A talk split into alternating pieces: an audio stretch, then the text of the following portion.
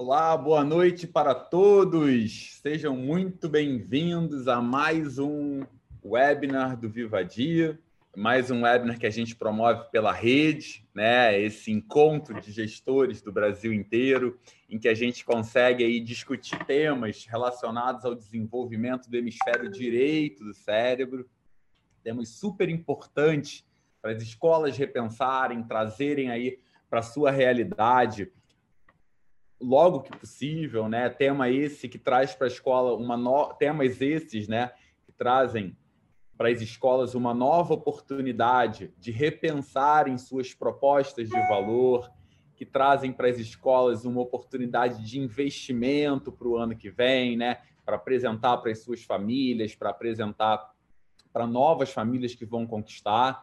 É um prazer estar aqui com vocês e receber vocês todas as quintas-feiras, né? Desde março que a gente está aqui nessa batida. Tema de hoje, certamente um tema bem, uma abordagem bem bacana para um tema que é bem tradicional para a gente repensar. Eu estou super animado com essa conversa, com essa discussão de hoje, né? Essa conexão de leitura e escrita, relação com criatividade. Hoje tem uma convidada super especial que já já eu vou chamar e apresentar para vocês. Bom, é um prazer ter vocês aqui. A rede é uma iniciativa do Vivadia, né? Esse evento é um evento da rede. A gente tem um, um site, né? Uma página na internet que é rede.vivadia.com.br. Nessa página a gente tem lá uma série de conteúdos, né? Posts que a gente faz sobre dessas discussões que estão acontecendo aqui todas as quintas-feiras. Tem lá todos os eventos anteriores, o link para você acessar os vídeos. Tem lá o link para acessar os podcasts que rolaram também. Isso, esses encontros em formato de podcast, né? Pode ouvir na academia, pode ouvir no carro, pode relembrar isso tudo. É um prazer ter vocês aqui. Se vocês quiserem conhecer mais da proposta do Vivadi também, www.vivadi.com.br. Bom, o pessoal que está chegando aí e dando e cumprimentando a gente, e dando aí boa noite, boa noite para todos vocês. Ó, deixa eu ver aqui, Juscelia, querida, bem-vinda, Joelma, boa, Bárbara, Kátia, Prof. M, não sei quem é a Prof. M, mas prazer, bom ter você aqui. Sabrina, querida, que bom saber que você está por aqui, Sabrina. Thaís Palatins, grande Thaís. Bom, gente, é, vou chamar aqui então meu companheiro de quintas-feiras, né? Meu parceiro aí de trabalho já desde algum tempo já, né, meu querido? Eu já posso dizer que já tem algum tempo que a gente já é parceiro, né? do que a gente teve e que a gente ainda bem manteve, uniu esforços a favor da educação, né? É um prazer ter. Você tá bonito com esse cabelo cortado, hein? Você, você viu? Tô mais perto de você, cara. Chamou o cabeleireiro em casa? precisava, meu amigo, precisava. Boa noite a todos. Boa noite, Mal. Bem-vindo, Pablo Doberti, meu querido. É um prazer super especial ter mais uma quinta-feira com você. As minhas quintas-feiras ficaram melhores depois que a gente começou a fazer esses webinars. É legal, né? Levamos 30, cara. É, 30. Já, caramba, que legal. Bom, querido, vou trazer aqui então a nossa, a nossa convidada de hoje. Querida, hoje a gente voltou a se reencontrar, né, Elo? Querida Heloísa. Como é que pronuncia? Galesso, né? Galesso, isso. Elo, seja muitíssimo bem-vinda a esse encontro que a gente promove todas as quintas-feiras. Tua presença aqui vai super enriquecer a discussão de hoje, a tua experiência com esse tema. Já vi que tem gente aqui até que te conhece aqui, ó. Ah, tem.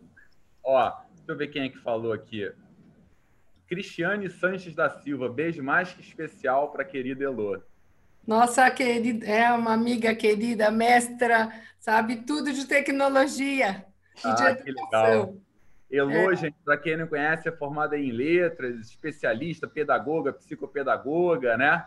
Mais de 30 anos como educadora, né, Elô? Coordenadora, diretora, tem uma experiência com escolas internacionais, nas jornadas internacionais de educação, enfim, e hoje vem prestando aí assessoria para uma série de escolas no Brasil, ajudando a fortalecer o projeto delas, né? Elo, é um uhum. prazer ter você aqui, seja muitíssimo bem-vinda. Muito obrigada. Boa noite, Pablo. Boa noite, Elo. Seja bem-vinda, viu?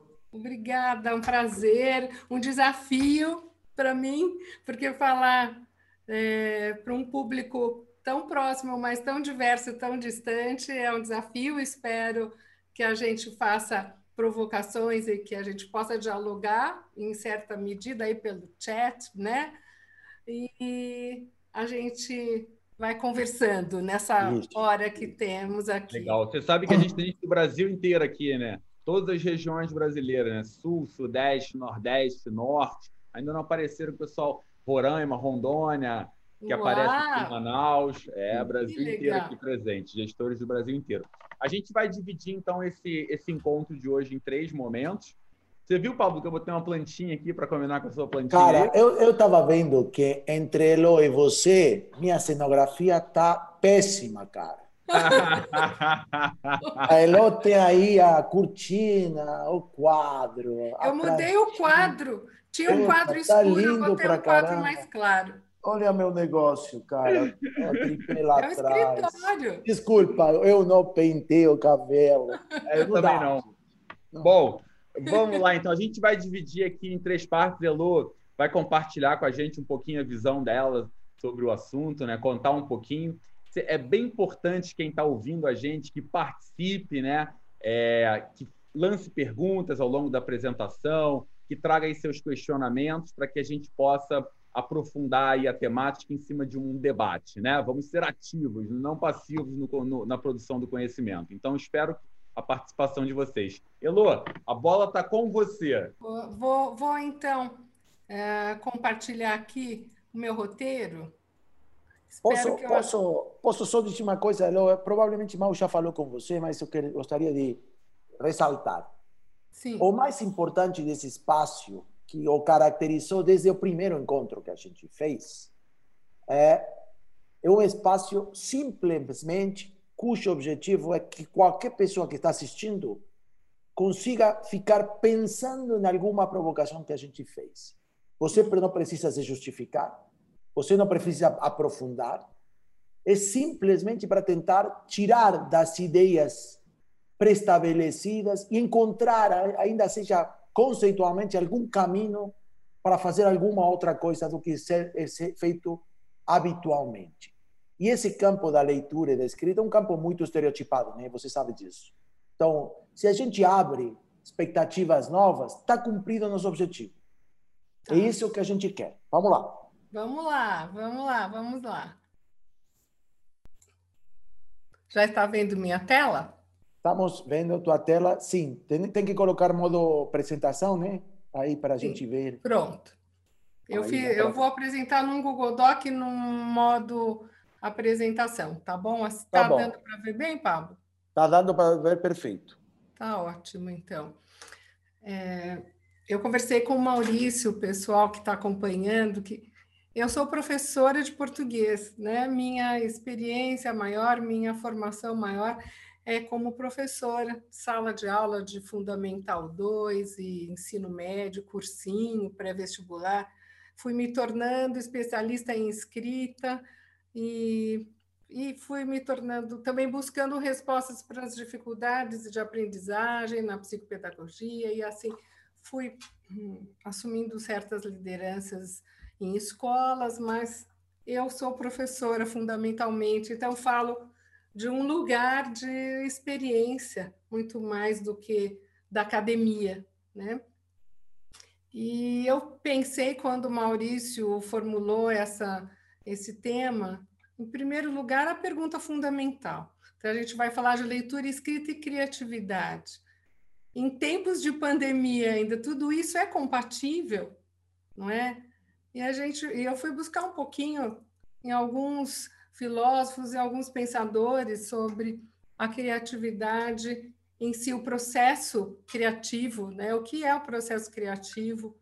Que tem desde da história antiga a visão de ser um dom divino, algo relacionado à divindade, e depois com Aristóteles, né, a mimesis, a arte imita a vida. Hoje a gente até pode falar a vida imita a arte, né? Então, depois a gente vai uh, com Freud, pensando o inconsciente, no surrealismo, muito além da realidade e da imitação, né? E a gente vem em tempos mais próximos pensar em habilidades, não é? Nesse pensador, esse psicólogo americano, Sternberg, que fala que a criatividade é um conjunto de habilidades necessários para produzir uma ideia original e válida.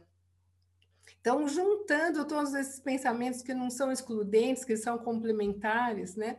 A gente vai pensar um pouquinho como é e por que é uma a criatividade é algo tão importante. Hoje se fala isso na produção acadêmica, se fala isso nas instituições, na indústria, né? nos bancos. Precisa de gente criativa, que tenha uh, soluções para trazer para os problemas. Então, eu vou abordar mais a criatividade na arte, e principalmente na arte da leitura e da escrita, na produção escrita, né?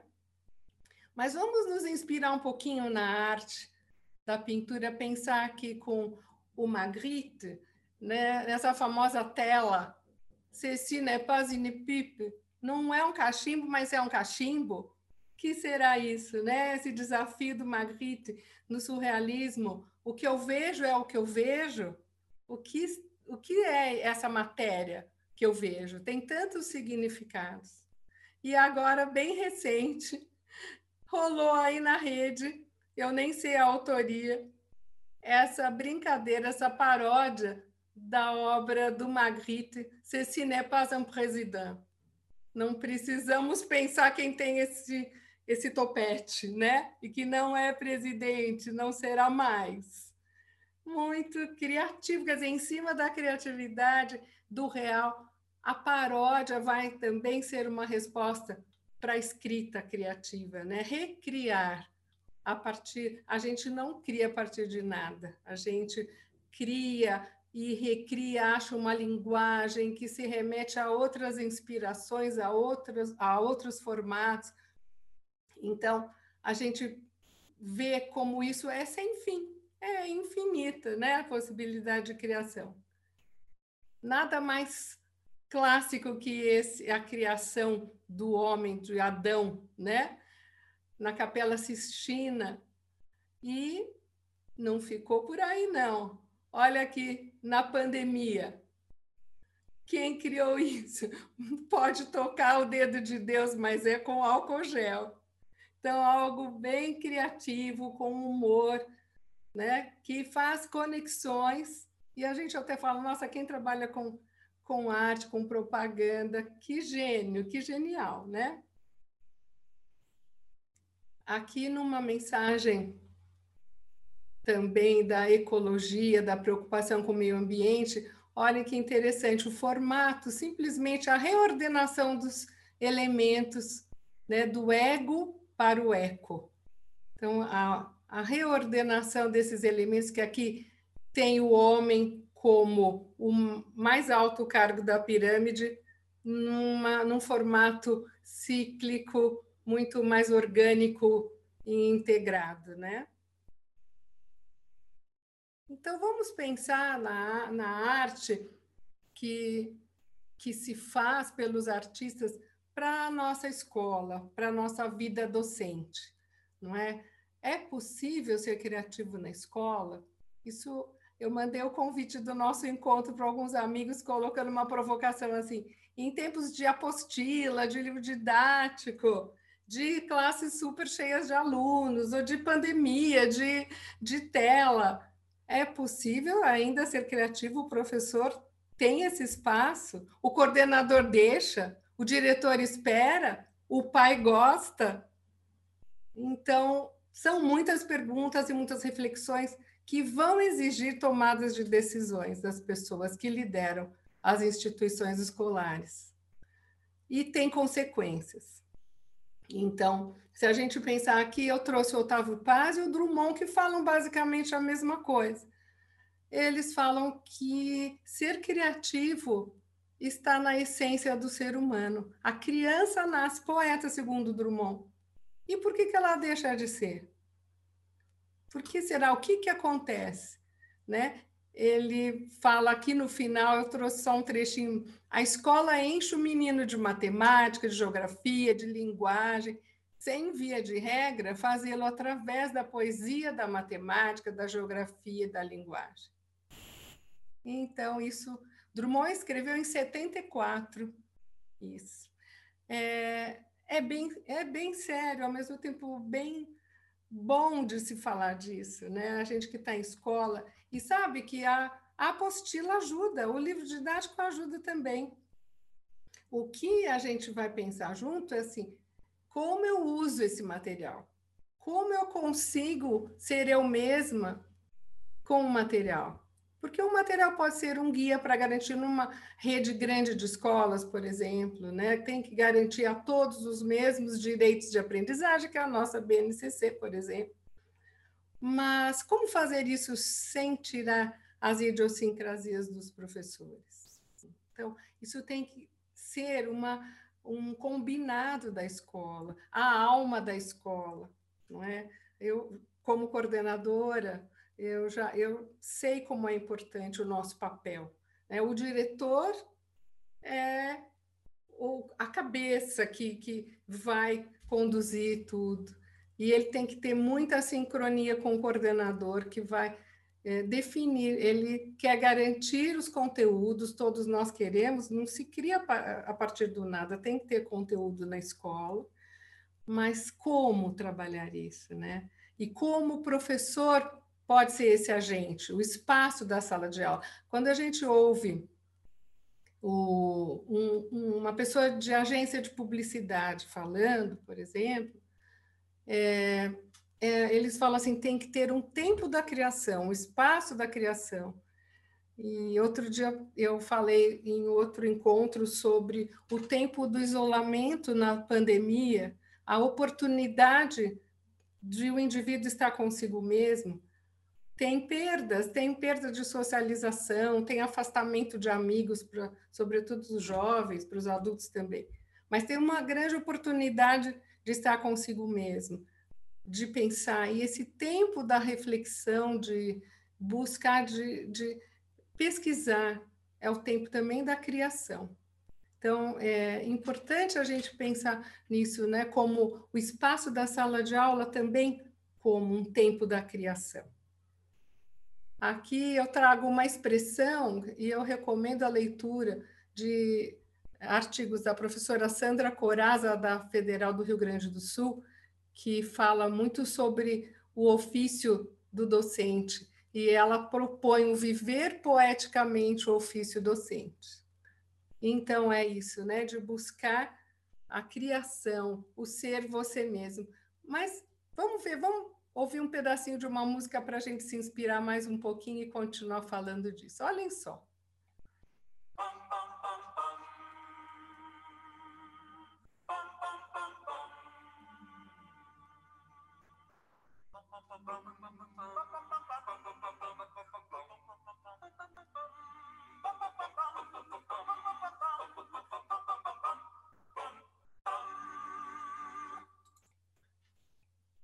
Apareceu na tela ou não?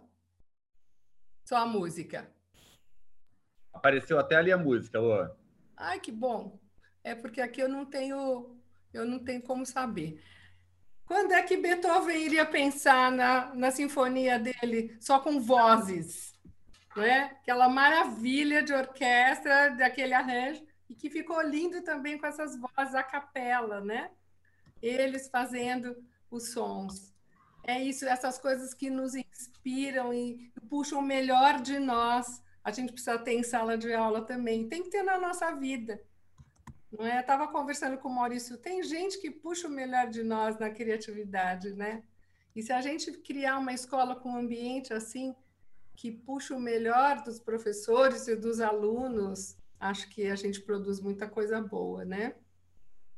Então, vamos pensar um pouquinho nessas perguntas que eu queria estar perto para conversar com vocês, mas quem sabe vocês escrevam aí no chat. Eu pensei nessa pergunta aqui, que também como professora, já, sobre a qual já refleti. O professor conhece seu potencial criativo? A liderança da escola dá espaço para que o professor exerça a sua criatividade? Se nós criamos a partir de alguma experiência, ou da nossa casa, do nosso ambiente, tem música, ou de viagens, contatos com pessoas, né? por leituras, por quadros que vimos, músicas que ouvimos, nós vamos compondo o nosso repertório. E esse conceito, para mim, é muito importante. Né? O professor eh, tem um repertório de vida, da origem dele, dos estudos dele, e ele precisa sempre estar nesse estado de aprendizagem, de contato com a cultura, com outros saberes. Né? Então, a escola promove isso. Há reuniões em que os professores podem mostrar seus, seus saberes, seus talentos, sua arte. Será que a gente promove isso? Os professores dão a conhecer seus talentos, sua criatividade que eles podem usar em sala de aula, né? Isso é, é muito importante como líderes escolares que somos, né? Que vocês são, vocês que estão aí. Então, é, formar o repertório para o professor e para o aluno. Agora a gente não está podendo sair com o aluno, mas tem no Rio de Janeiro, São Luís do Maranhão, Porto Velho, há museus, há lugares históricos, há um rio lindo, há muitas, muitos contextos para a gente aprender fora da sala de aula. Logo, logo a gente vai poder ir. Mas, por enquanto, a gente tem na internet museus quase vivos, né? Há recursos na internet, há experiências dos alunos, então, que inspiram. Há contextos de sofrimento, né? Algumas famílias têm perdido pessoas queridas, todos nós temos, temos perdas, então, a tristeza, a, a raiva, tudo isso também promove produção artística e criação. A gente sempre ouve isso quando se fala da produção musical e artística durante a ditadura militar no Brasil, né? Quantas músicas maravilhosas foram compostas. Então, pensar nisso é cuidar do aluno, é pensar no repertório dele, com a apostila, com o livro didático, mas muito além disso, né?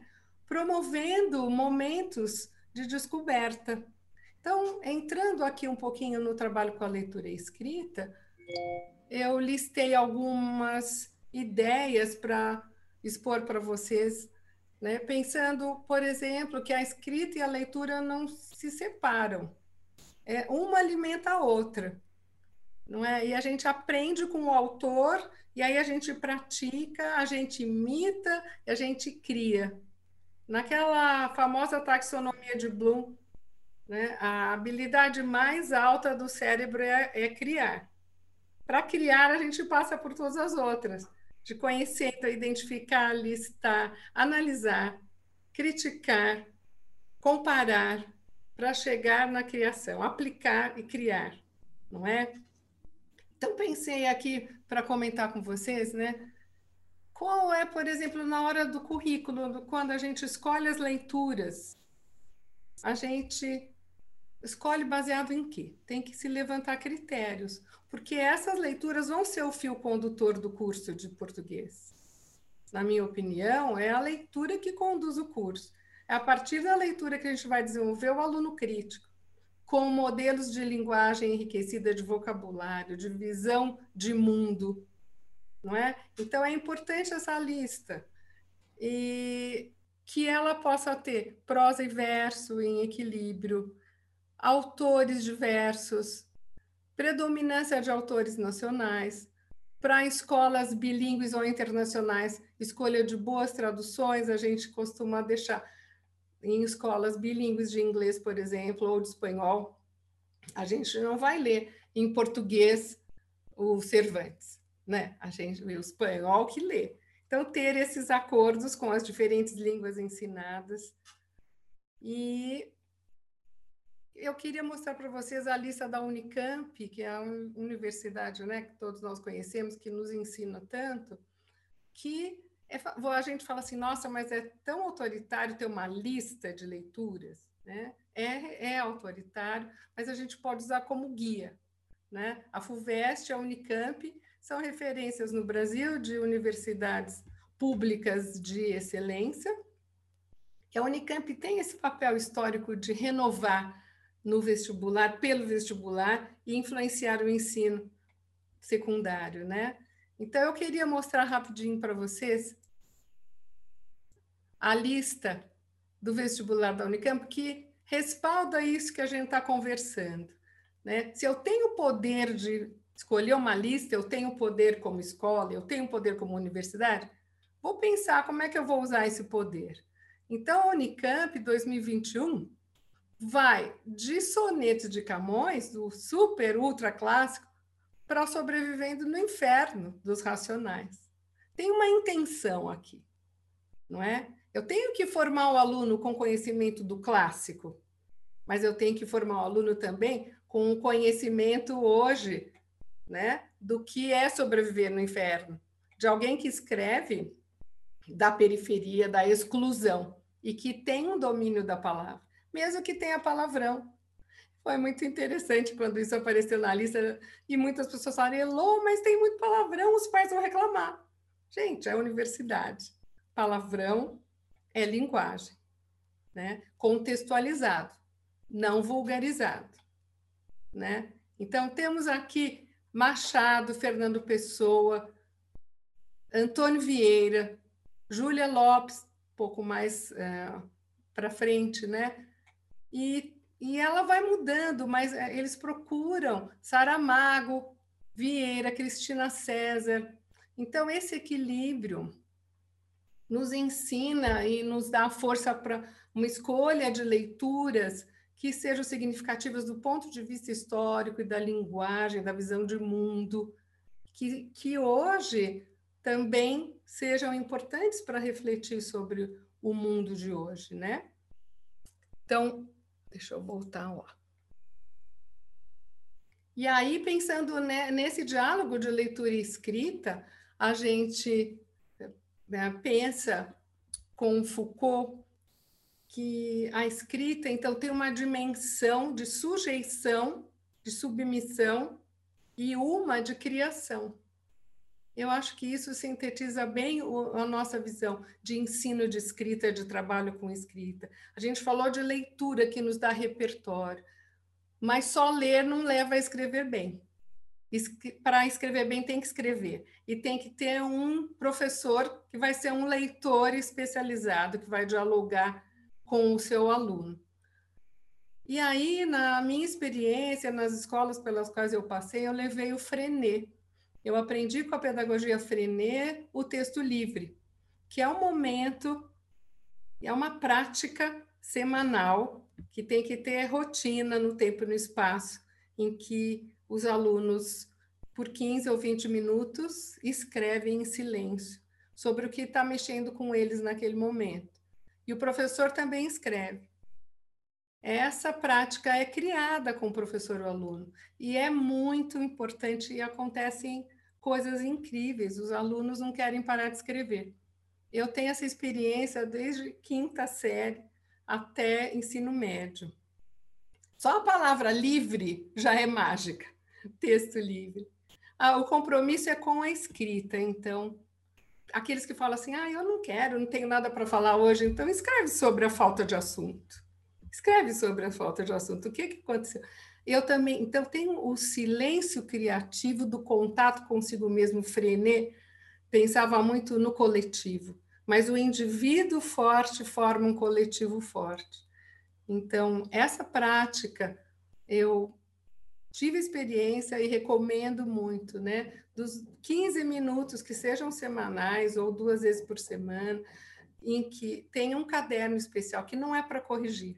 A pessoa compartilha se quiser e, e ele traz uma rotina de escrita, um sentido.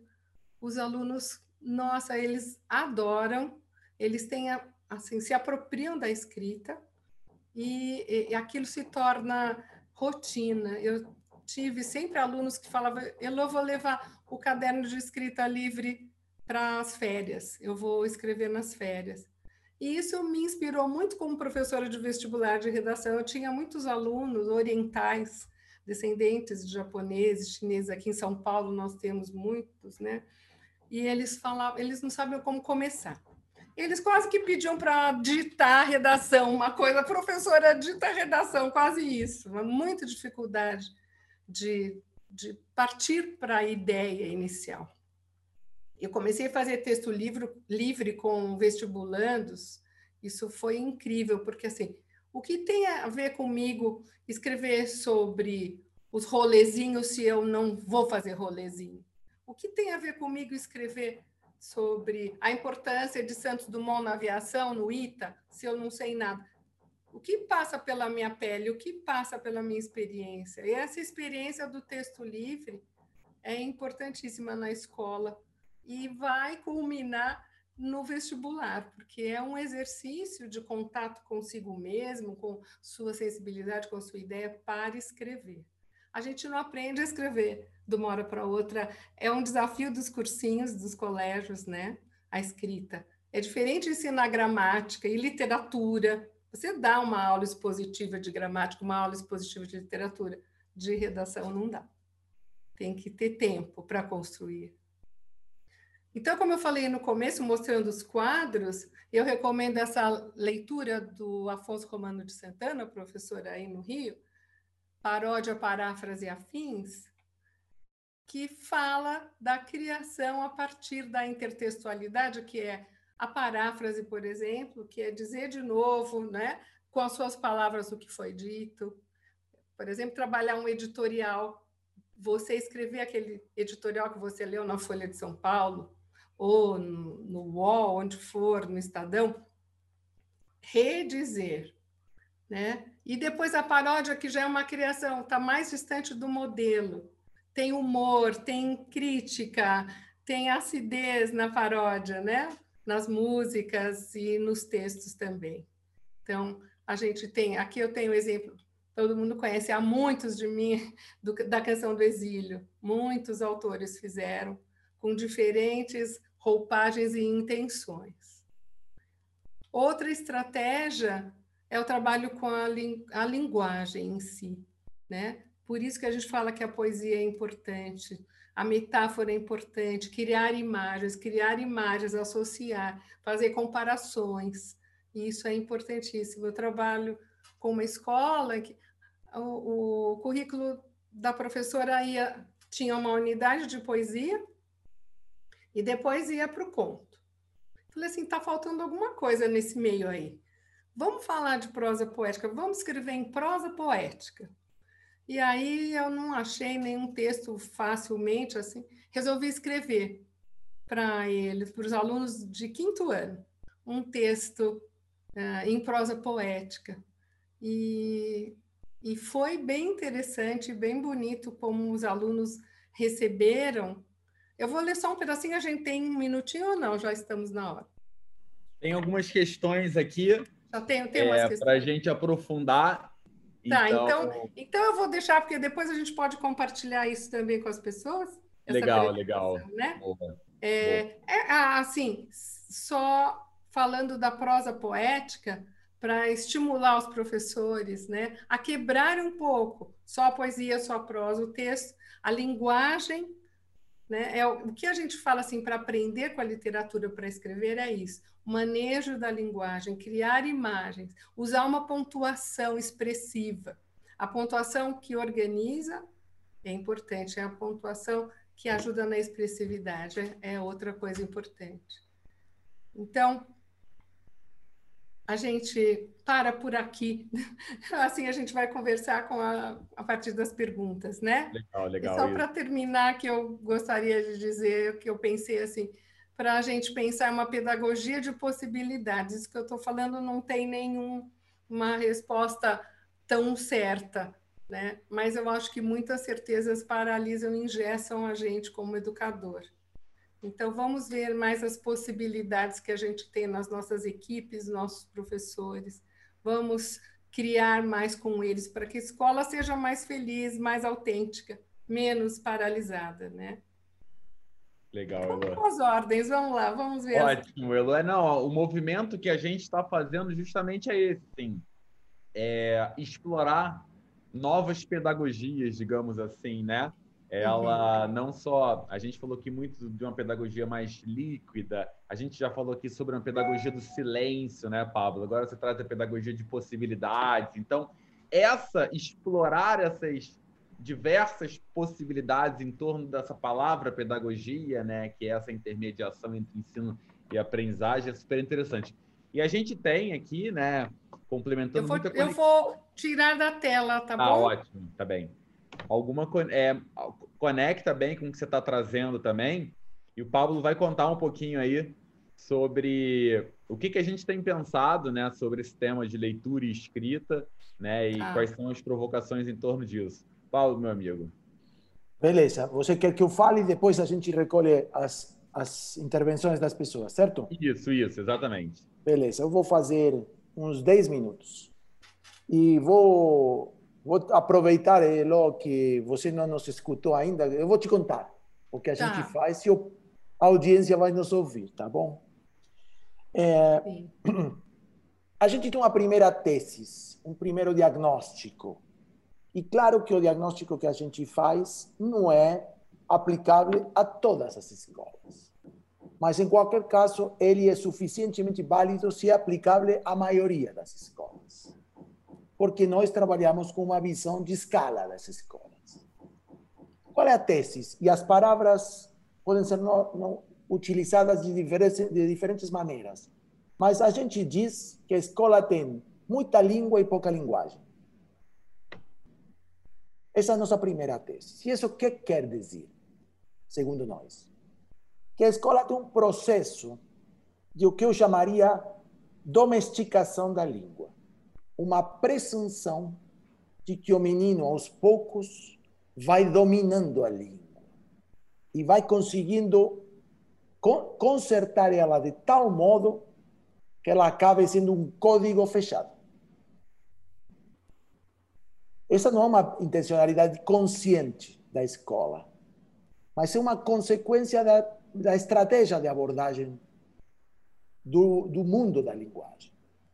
Quando a escola alfabetiza uma criança, ela alfabetiza com a pretensão de estar fazendo uma instrução técnica da criança. Ela aprende a ler, quer dizer, a decifrar os símbolos que compõem as palavras. Não necessariamente aprende a compreender, nem muito menos a fazer operações mais complexas sobre o livro. É, e quando ela faz análise semântico, análise sintático, estruturação da, da língua, etc., etc., também a escola presume que quanto maior grau de domínio da criança a respeito da língua, melhor.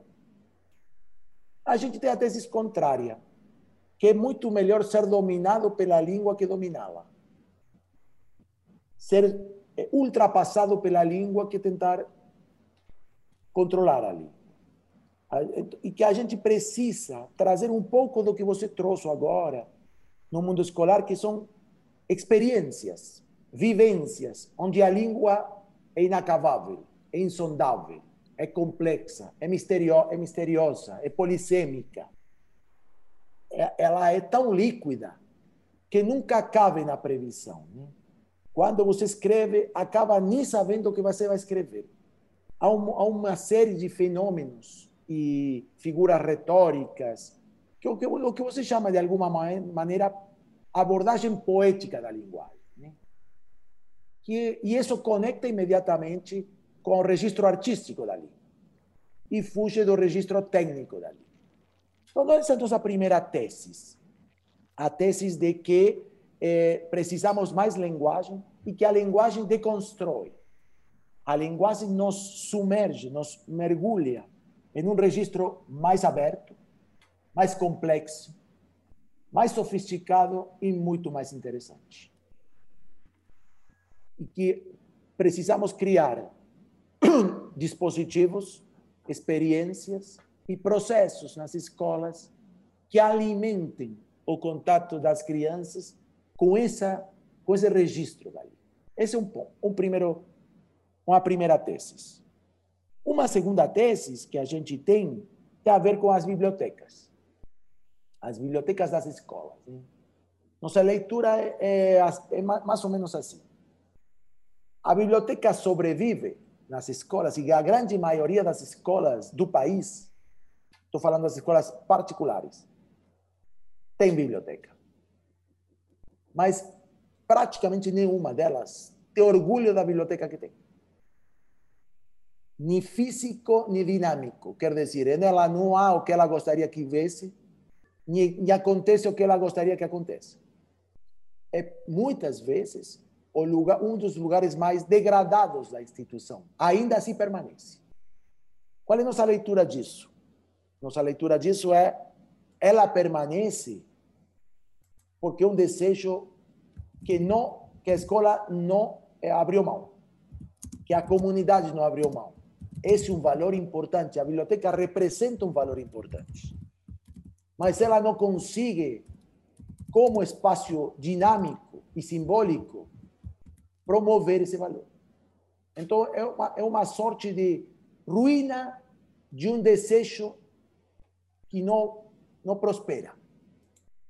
Então, a gente parte da tese de que temos que, vou usar um verbo que funciona, né? hackear as bibliotecas. As bibliotecas escolares precisam ser reinventadas. Eu vou compartilhar aqui um minutinho a tela, a ver se funciona a, a metáfora que a gente usa. Vocês estão vendo essa foto? Uhum. Bom, esse cara é um amigo meu e eu uso ele é, deliberadamente para mostrar o que é uma biblioteca escolar, que é o que ele tem por trás. Como é que é uma... É óbvio que uma biblioteca só de livro didático, ela sempre está torta, né? com espaços vazios, os estantes são mais longos do que os livros, tem muito livro que são iguais, tá vendo aí azulzinho do lado esquerdo dele? São todos o mesmo livro. Nunca uma biblioteca tem, tem sempre o mesmo livro. Isso é uma livraria, ou biblioteca escolar. Isso é uma falsa biblioteca. Esse é, é juntar livros que as editoras deram de graça para ele para promover seu material didático.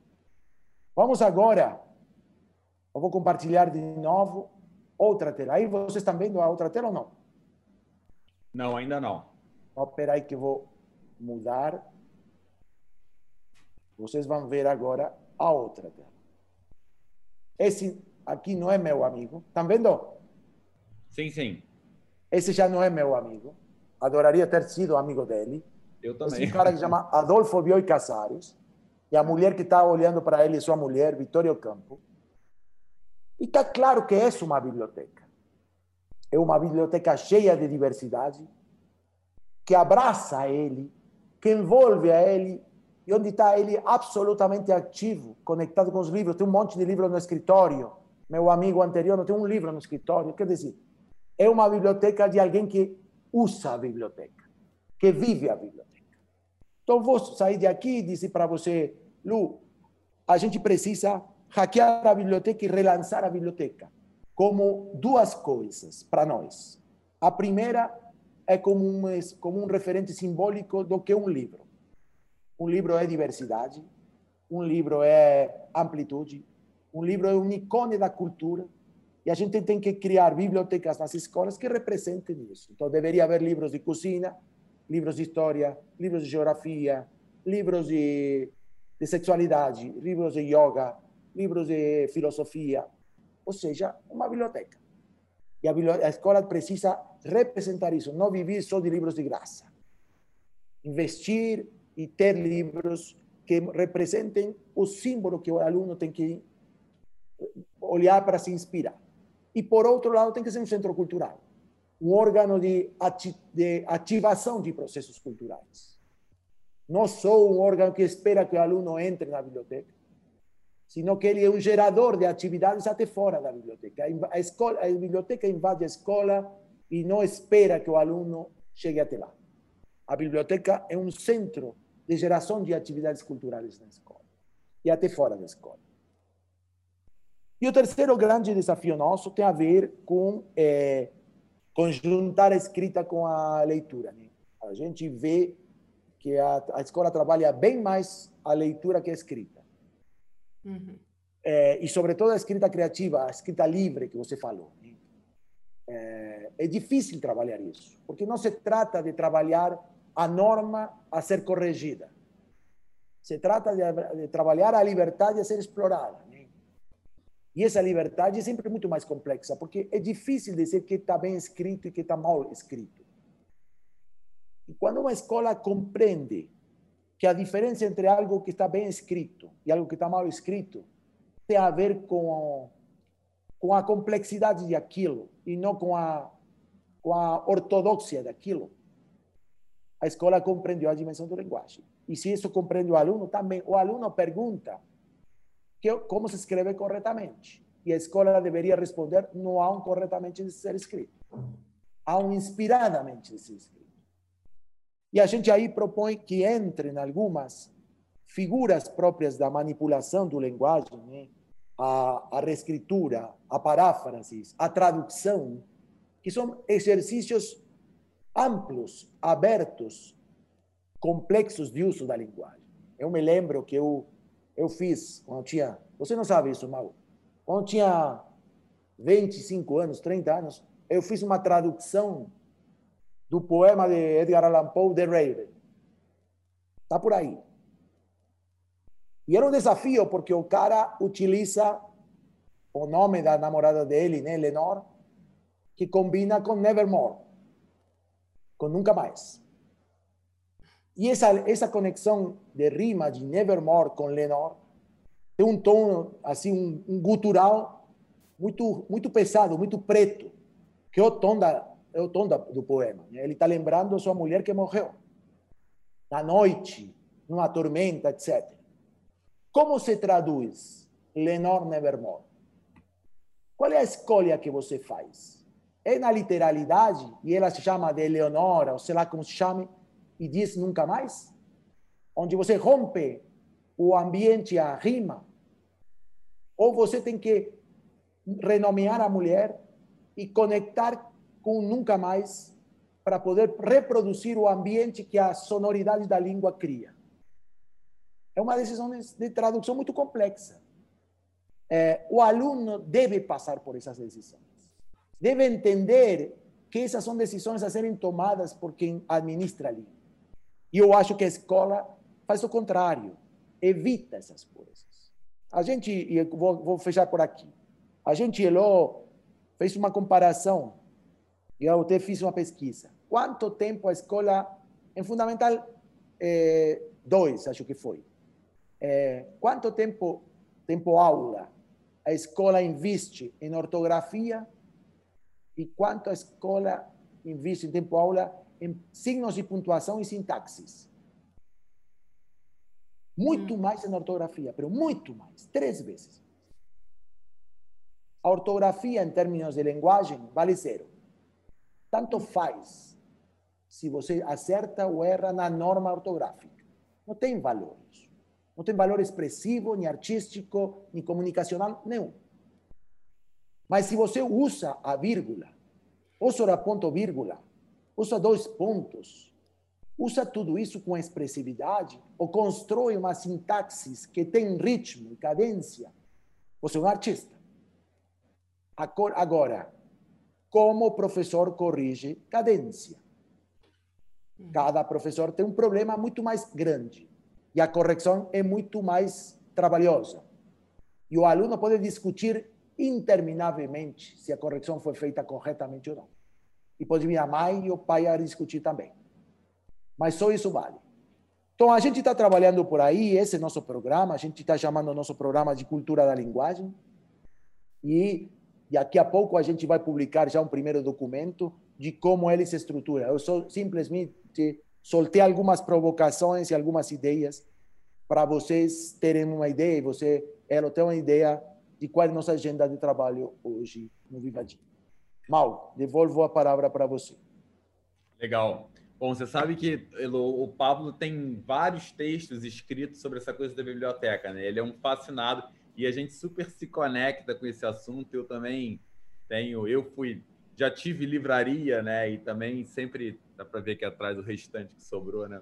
Então esse é um assunto que a gente adora. E, e eu acho que Pablo tem, tem, eu já te contei essa história uma vez, né?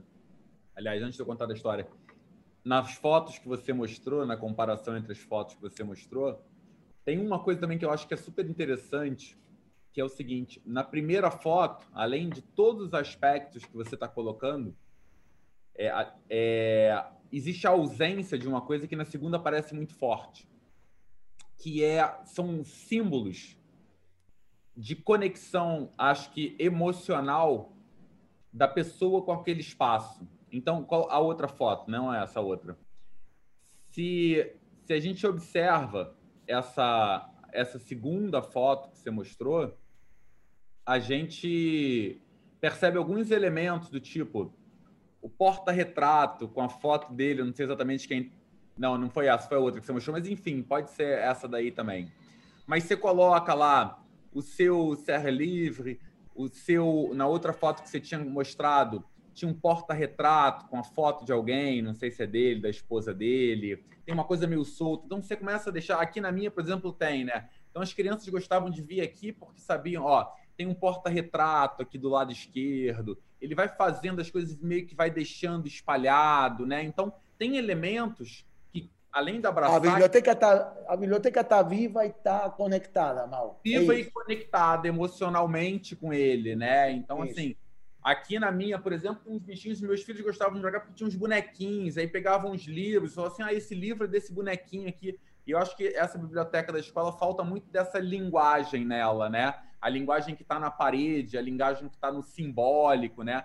Ao longo até da própria escola. Então, essa é uma primeira coisa. A segunda coisa, eu me lembro, eu, eu trabalho aqui numa escola aqui no Rio de Janeiro, que eu sempre achei absolutamente fantástico, porque as crianças desenvolvem um hábito de leitura enorme. A gente já, fal... já falamos sobre isso, né, Pablo, em algum webinar sobre isso.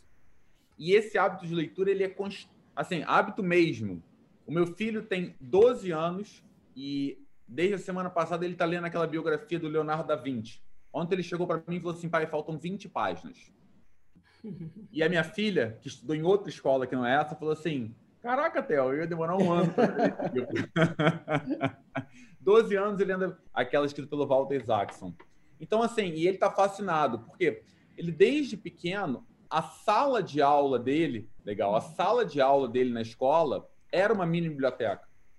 E tinha tudo que era possível dentro da sala para ele poder consultar e ler. E ele se conectou com a leitura através dos gibis. Né? E outro dia eu fui pegar um texto dele e é impressionante como é que ele reproduziu de maneira muito criativa a, a maneira de falar do gibi no texto dele. Então, a própria sala de aula era sua biblioteca.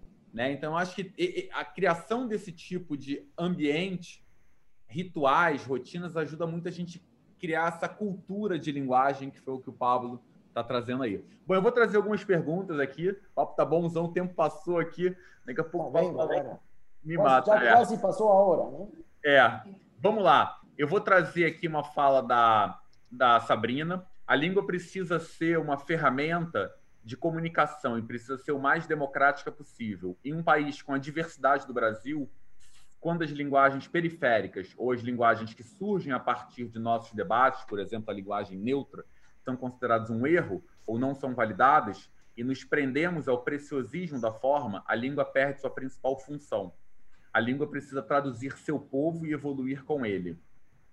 Depois a Joelma. A intertextualidade promove a cocriação. É preciso que nós, docentes, possamos organizar o aprendizado a partir dessas possibilidades de ler o mundo que nos cerca. Nesse sentido, lembro de uma frase que traduz essa analogia. Essa, estou sem óculos, está bravo aqui. Essa abordagem poética nos diferentes registros do que, do, do, do que se quer comunicar.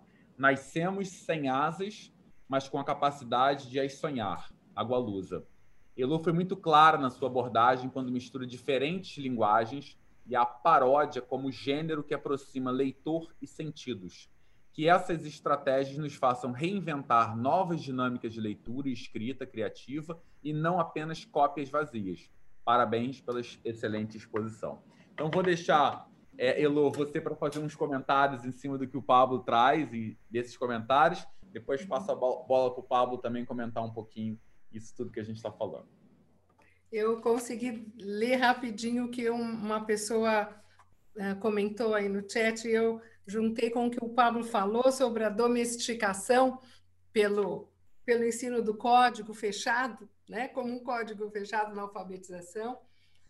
É, e, a, e a pessoa que colaborou com a gente escreveu sobre a criação como uma, uma necessidade muscular do pensamento, como um exercício de musculação para criar. Eu achei bem legal e eu acho que a gente conecta isso, porque é trabalhoso criar, é trabalhoso ser criativo, né?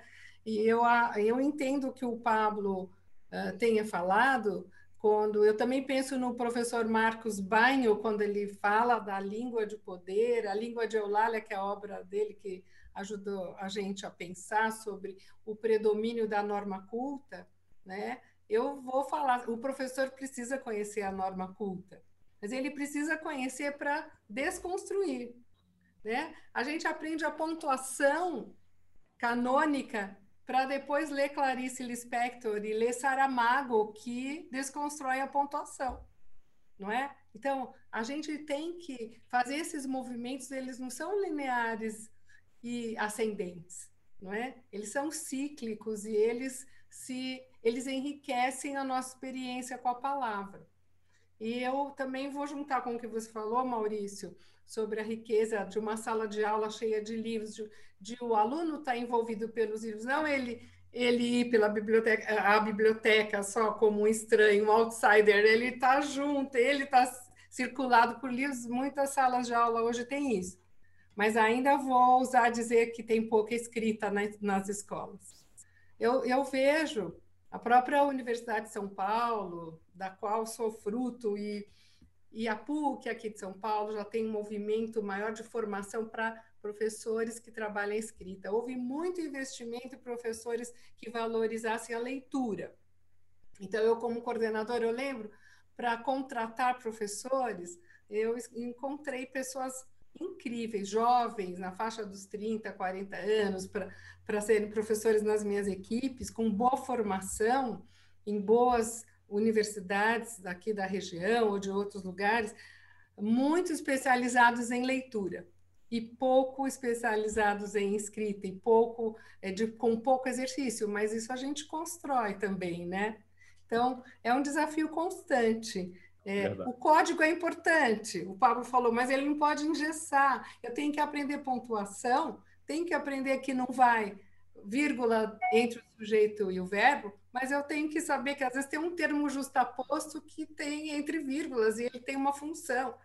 Então, o professor precisa ter boa formação das regras, né, das categorias gramaticais, das figuras de linguagem, mas não é para impor. É uma grande diferença essa, né? O professor que expõe seu conhecimento no, na cátedra, é, ele tem que dialogar com o aluno. Não adianta ele saber uma, uma teoria do cordel se ele não sente o ritmo da frase no cordel, a rima, o sentido, ele não sabe fazer. Como é que ele vai ajudar o aluno a criar um cordel.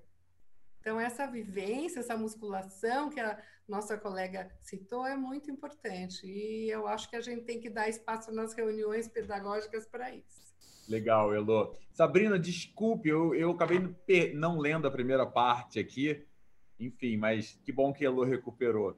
É, Pablo, vou dar para você então falar suas palavras finais, que você está saindo.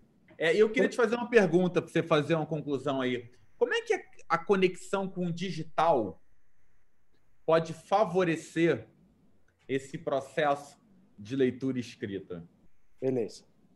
É, a primeira, vou fazer uma referência ao que o Elô trouxe. Eu concordo que a ultrapassar a regra, ultrapassar a norma, ultrapassar o código faz parte da coisa. Isso não quer dizer desconhecer o código. Né? Pelo contrário, quando você vê um, um, surrealista, por exemplo, não é um cara que não estudou, Isso. sino que um cara que ou o cubismo no Picasso, que não é um cara que não sabe desenhar, é um cara que fez com aquele desenho naturalista um processo de uma complexidade artística incrível, a partir de um naturalismo muito dominado. Mas para mim o problema ali é primeiro que o professor ele mesmo não sabe que a norma é para ser quebrada. Ele acha que a norma é para ser imposta. E, por outro lado, há um passo muito inicial, muito fundacional para mim, que é preparar a nossos alunos, autorizar a nossos alunos a quebrarem, a errarem, a provarem. A gente faz isso como uma sequência lógica, sabe? Primeiro domina o código para depois quebrá-lo. Não funciona assim. São processos imbricados, interrelacionados. Se ele desde o primeiro dia não usa o código e quebra o código, nunca vai chegar a hora que ele quebre. Porque o código cristaliza muito. Né? Que a, a, a, famosa cena, aquela do filme A Sociedade dos Poetas Mortos, né? Quando ele quebra, rasga as folhas do livro, né? É. tentando mostrar que, que aquilo não é letra morta, é letra viva, né? e, e aquilo intervenível, e etc. Então, me parece que há ali alguns símbolos que a gente deveria construir para que o código não fique um tijolo, né? acima dos alunos. Que isso que sinto que muitas vezes acontece. É, a segunda questão tem a ver com uma, um, um exemplo que eu outro dia ouvi. Na Argentina, soltaram uma dinâmica para adultos que chamou Copa do Mundo da, da, da Escrita.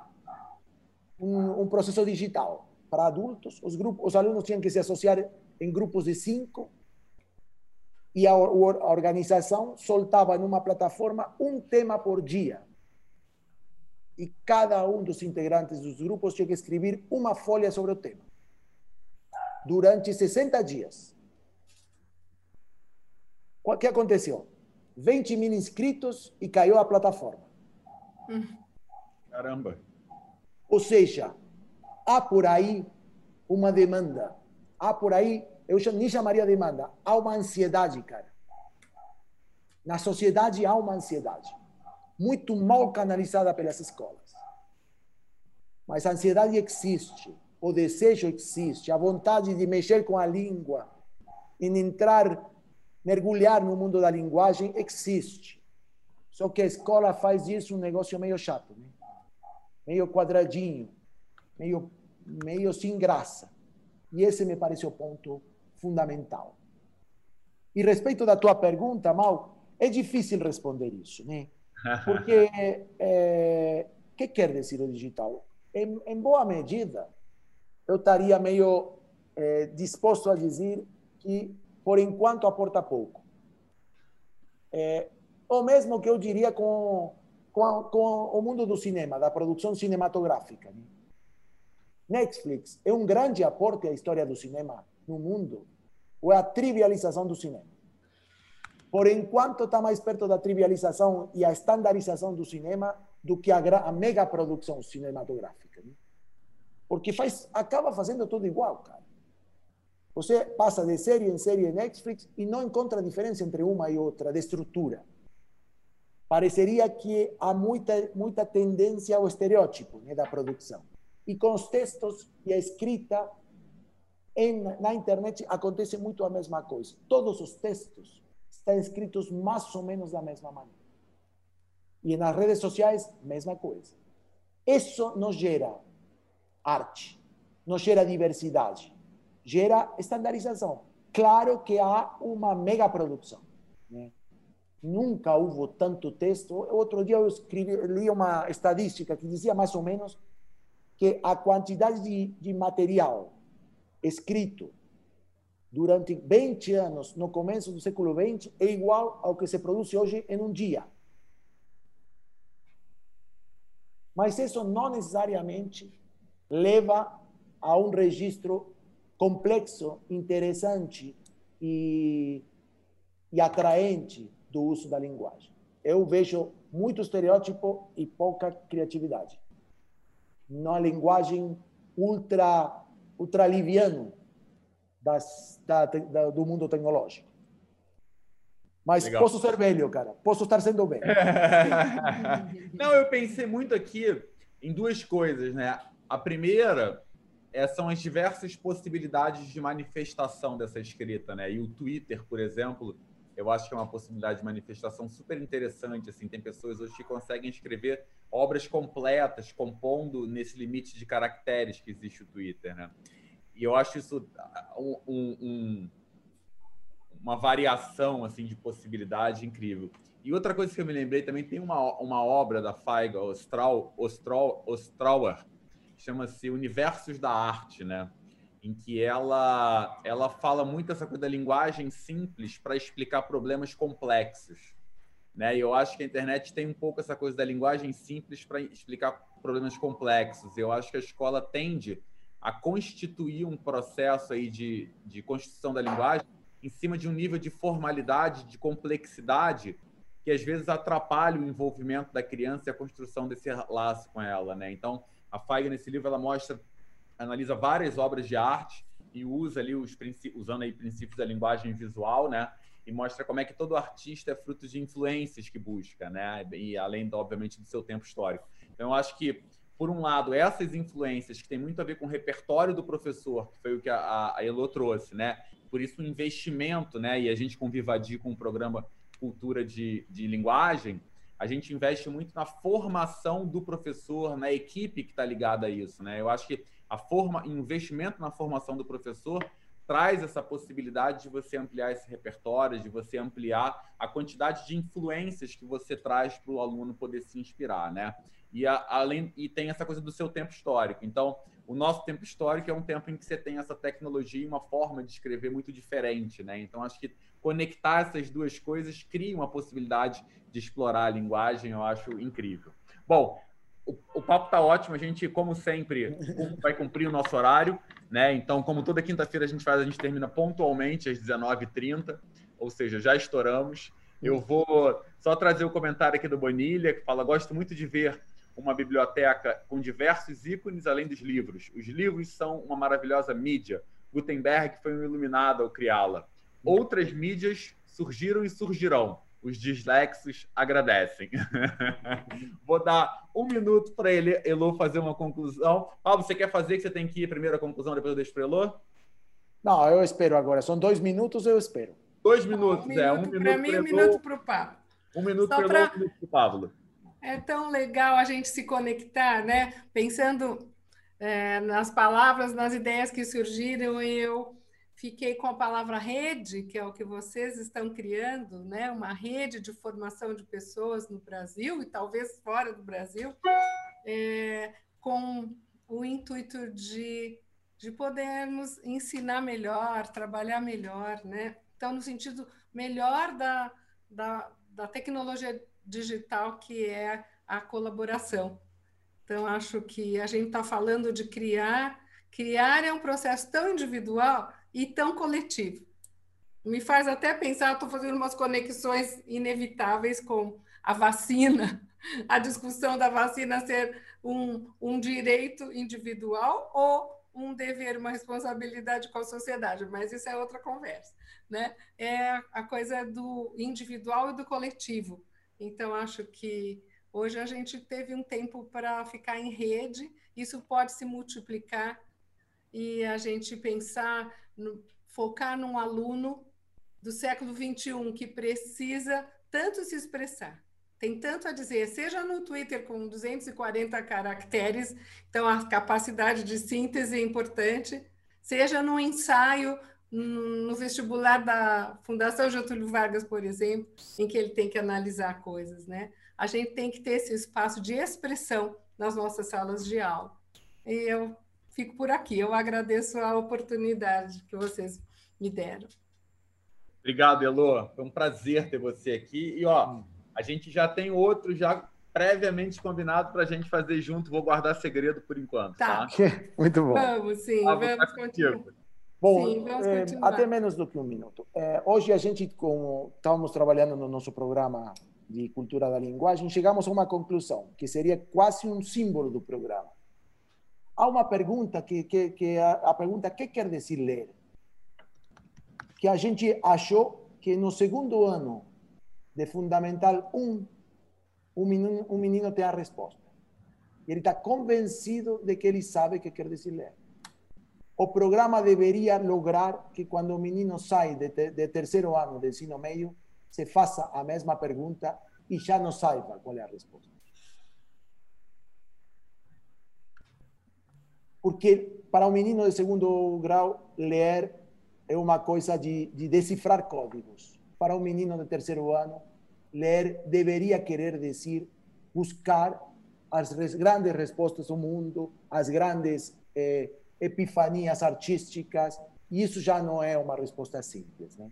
Então, a gente gostaria de construir ou reconstruir a pergunta: o que quer dizer ler e o que quer dizer escrever nas escolas, ou a partir das escolas. Muito bom. Boa reflexão.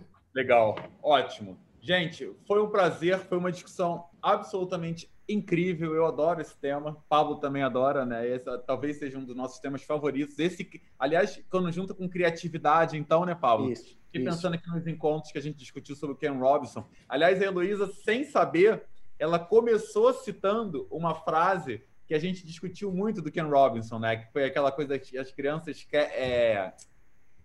Ai, meu Deus, me esqueci agora.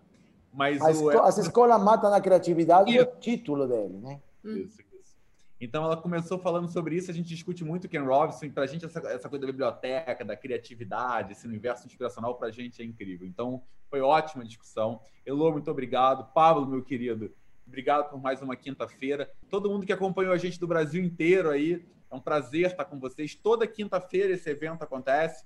Acompanhe o rede.vivadia.com.br, acompanhe o Vivadia nas redes, né, pelo Instagram, pelo Facebook, que a gente está sempre entregando bastante conteúdo para gestores de escola no Brasil inteiro. Né? Em breve a gente também vai estar tá compartilhando algumas experiências do que está acontecendo nas salas de aulas que estão mudando com o Vivadia. Né? A gente está promovendo aí uma grande transformação.